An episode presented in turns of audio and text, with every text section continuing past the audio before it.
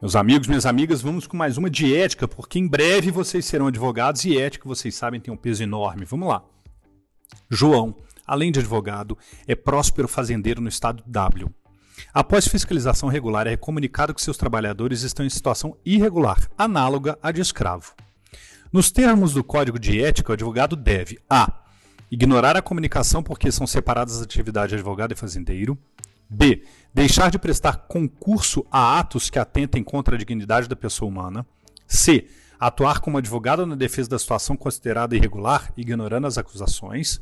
Ou D. Defender sua atuação como fazendeiro porque obedece às regras peculiares e costumeiras. Tentaram te confundir com essa, hein? Vamos a um comentário.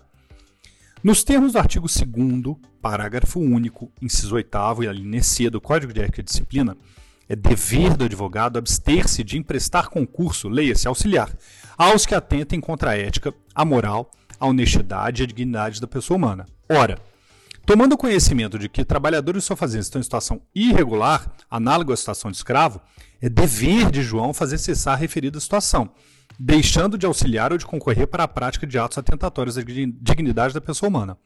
O fato de o advogado ser também fazendeiro não induz pensar que seus atos devem ser pautados por essa ou aquela atividade. Um advogado deve, sempre, ter conduta reta e ética. Logo, a alternativa correta é a B: deixar de prestar concurso a ato que atentem contra a dignidade da pessoa humana. Ajudei? Vamos lá, sigamos em frente com os nossos estudos. Grande abraço!